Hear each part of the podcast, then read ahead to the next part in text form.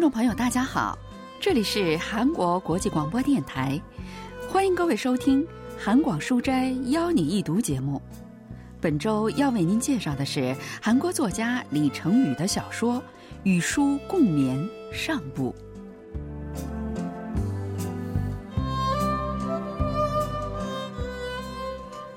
李成宇的小说《与书共眠》发表于二零零一年，在小说的开头。主人公我看到了一则新闻，说是有人以以书共眠的姿势死去了。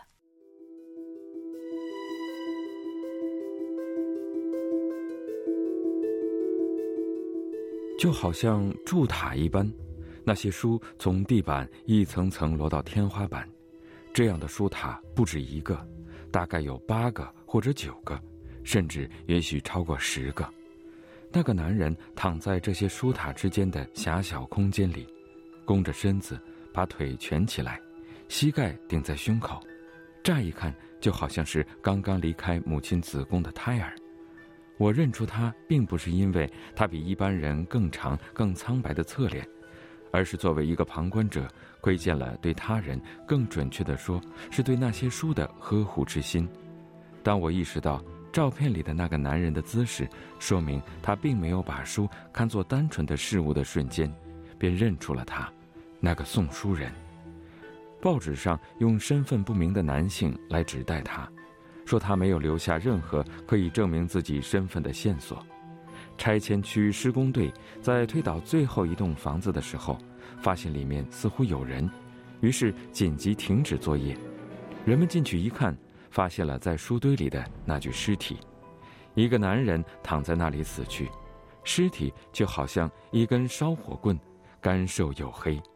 新闻说，这个男人死去至少二十天了。我久久地看着照片里死去的那个男人，感觉那些书就好像是他的陪葬品。我认为对他来说，再也没有比书更好的陪葬品了。他的死。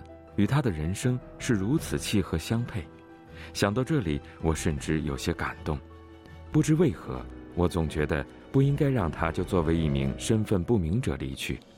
我被自己的义务感推动着，几乎没怎么犹豫，就拨打了警察署的电话。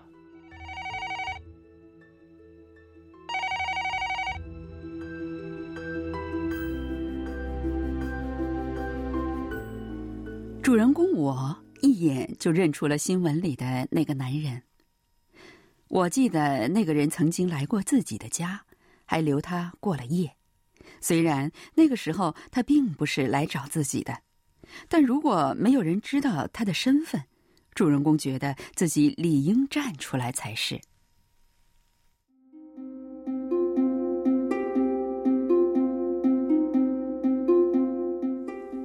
与书共眠讲述了主人公和新闻中那个死去的男人相遇的故事。主人公跟那个男人到底是什么关系？那个男人为什么会像与书共眠一样的死去呢？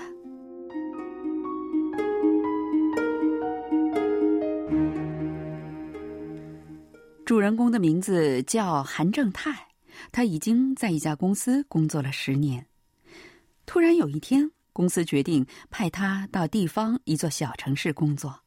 当时韩正泰正在跟妻子分居，他和妻子结婚五年了，他很想要个孩子，但妻子却不愿意，甚至从公司辞职开始创业。韩正泰和妻子之间的关系岌岌可危，几乎到了要分道扬镳的地步了。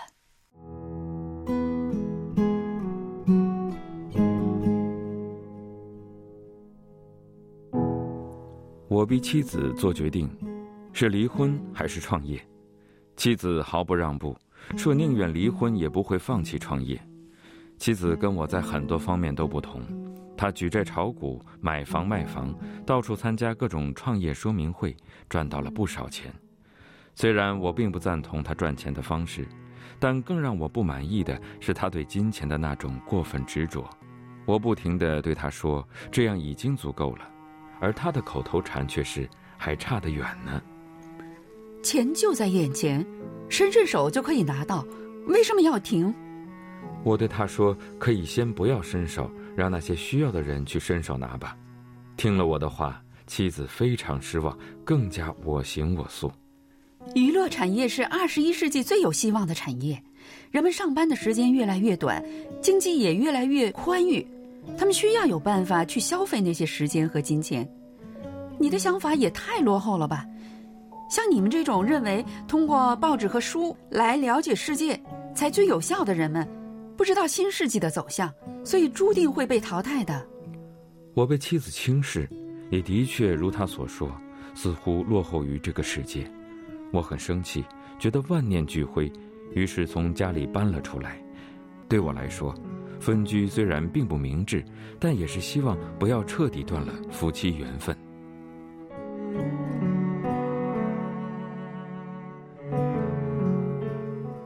主人公韩正泰和妻子的价值观截然不同。文学评论家全少英介绍说：“작중에서나는이작품을이끌어가는화자이기도한데요책을닮아있고 小说中的我也是故事的叙述者，这是一个与书很相似，并且呢像书一样感悟世界的人物。他本来在公司里负责办社报的，但是因为没了立身之地，被排挤到了地方小城市。他和紧跟世界变化的妻子之间产生了矛盾，最后呢不得不离了婚。他相信书和报纸的可能性，并且呢坚持守护着正在消失的价值。从现代社会的观点来看，他是一个跟不上世界发展速度的落后的人。현대사회관점에서는세상의속도를따라오지못하는뒤처진사람이기도합니다韩正泰没有告诉妻子，就离开去了地方的那座小城。就这样，他们的分居也自然而然的继续了下去。他租了一间十二平的单间公寓，开始了新的生活。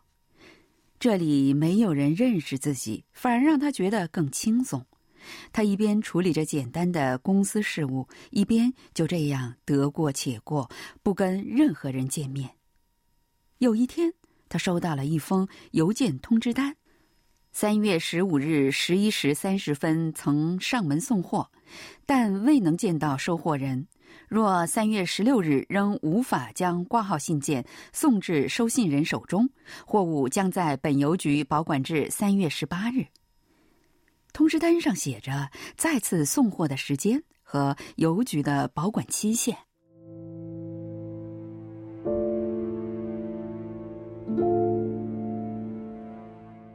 我好像收到了训练通知或者催缴单一样，一阵紧张。我环顾四周。想到也许有什么人在密切注视着我，心忽的一沉。是谁给我寄了东西呢？不，是谁知道我住在这里呢？虽然我并不是犯了罪隐藏在这里，但总觉得是被人发现了行踪，心里很不舒服。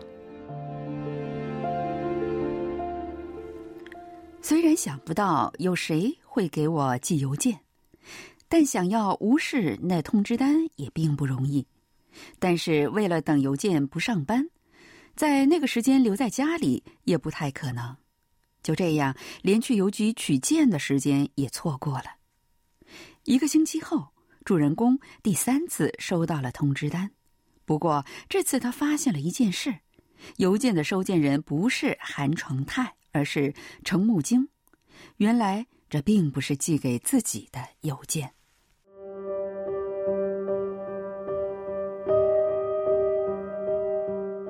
这让我倍感安心，因为这证明并没有人知道我落魄的住在这里。于是我更理直气壮的把发给那个叫程木京的人的邮件通知单揉成一团，扔到了垃圾箱里。但是，一星期后，门口又出现了那张通知单，就好像符咒一样。拿着通知单，我再也无法理直气壮的把它揉成一团扔掉。虽然并不是非常明显，但还是感受到有股凉意从我的脖子后面掠过。我不知道这意味着什么样的兆头。收到了好几次通知单之后，主人公觉得似乎应该找到那个叫程木京的人，告诉他有邮件寄给他的事情。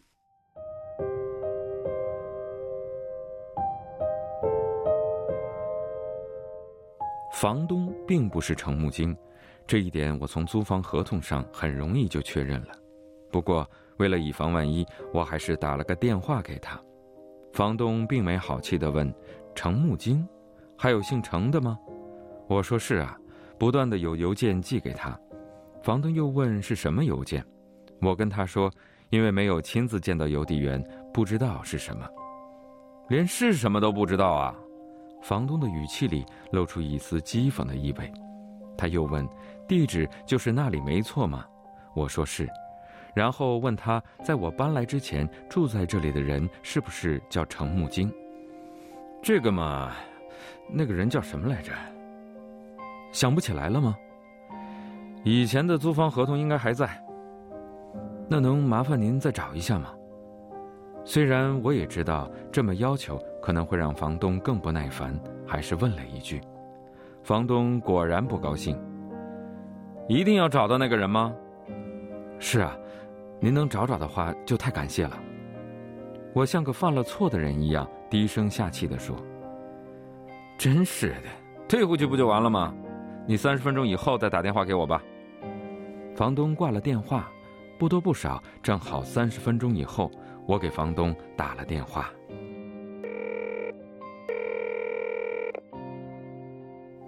房东的声音比刚才柔和了很多。他说：“没错，以前的房客是叫程木晶。”我又问：“有办法联系到他吗？”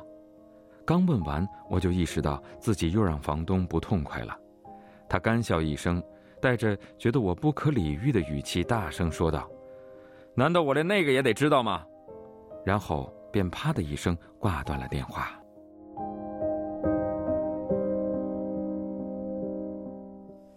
刚开始的时候，我认为房东生硬的态度很无理。不过，他的确没有义务知道之前租户现在的住址，要求任何房东这么做也是说不过去的。如果到街道办事处去，能查出他搬去的地址吗？不过上班的时候去街道办事处似乎也不容易。就这样，我几乎又把程木晶忘在了脑后。一星期后，我又收到了邮件通知单，这才又想起了程木晶。这个程木晶到底在哪儿呢？每周都会邮寄他的，这到底是什么东西呢？我左思右想，决定去隔壁问问。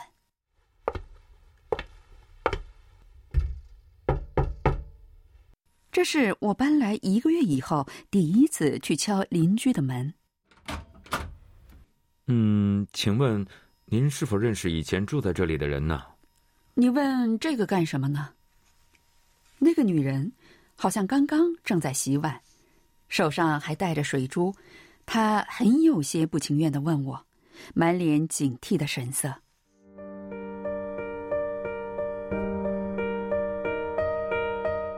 他对我有所警惕，我觉得是应该的，因此并没有不高兴。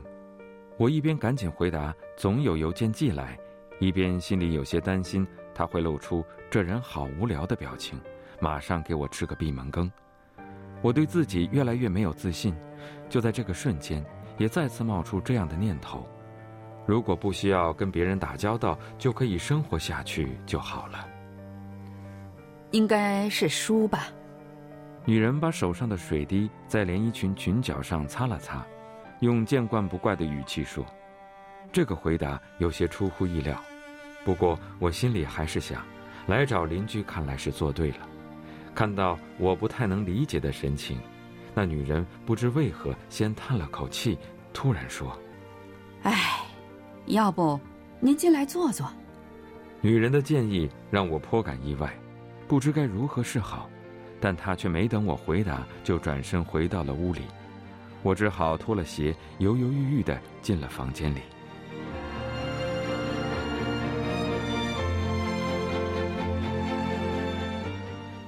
主人公往来于家和职场，得过且过，但是为了寻找不知是何许人也的程木晶，却表现得非常积极。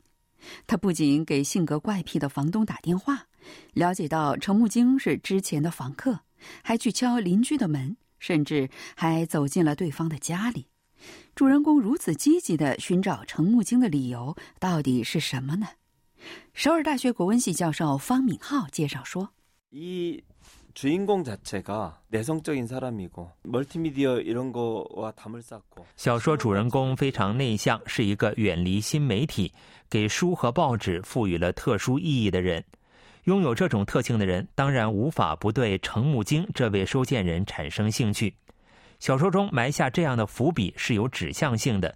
也就是说，这个叫程木经的人，其实就是主人公的翻版，是他的分身。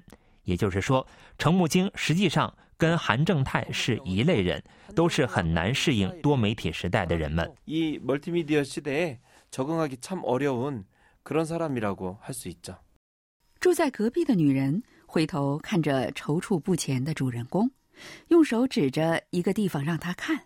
那是立在墙边的一个六层书架，上面摆满了书，书的种类也很丰富，有小说、历史书、 美术书和宗教书等等，还能看到诗集和一些游记。隔壁女人说，每周都会有书寄给程木星，偶尔自己也会替他把书收下。自家书架上那满满的书都是这么来的。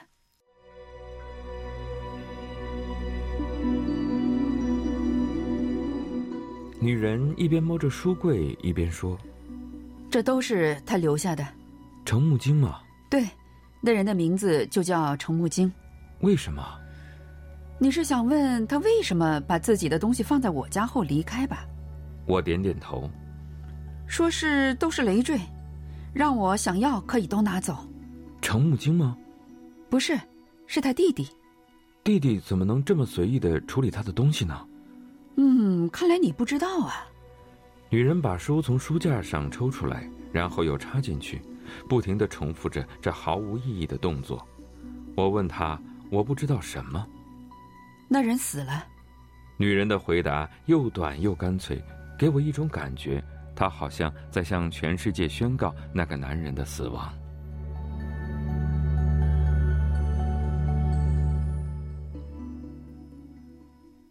主人公费尽心力寻找的程木经死去了，他的书被邻居女人保管着。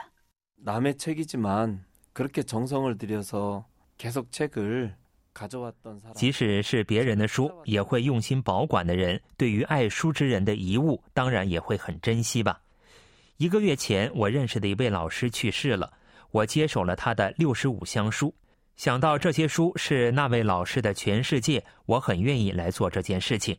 我把这些书用一辆一吨的卡车送来的时候，我把它们并列排成了两行，大约有二三十米。我抚摸着这些箱子，心里向那位老师承诺，一定会替他好好保管这些书。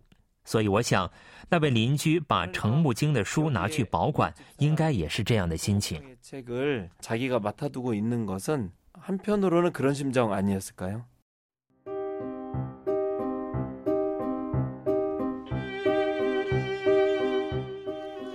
这部小说以报纸上一名好像与书共眠的男子的死讯开头，讲述了主人公回忆起的那个男人的故事。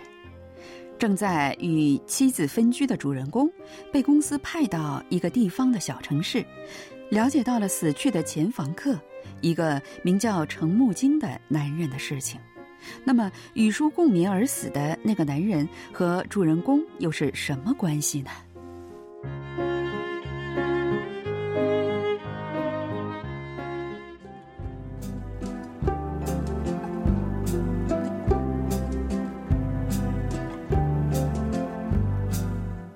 众朋友，我们在今天的韩广书斋邀你一读节目当中，为您介绍了李成宇的小说《与书共眠》，希望您能喜欢。到这里，韩国国际广播电台一个小时的中国语节目就全部播送完了。主持人立新跟小南，感谢您的收听，我们下期再会。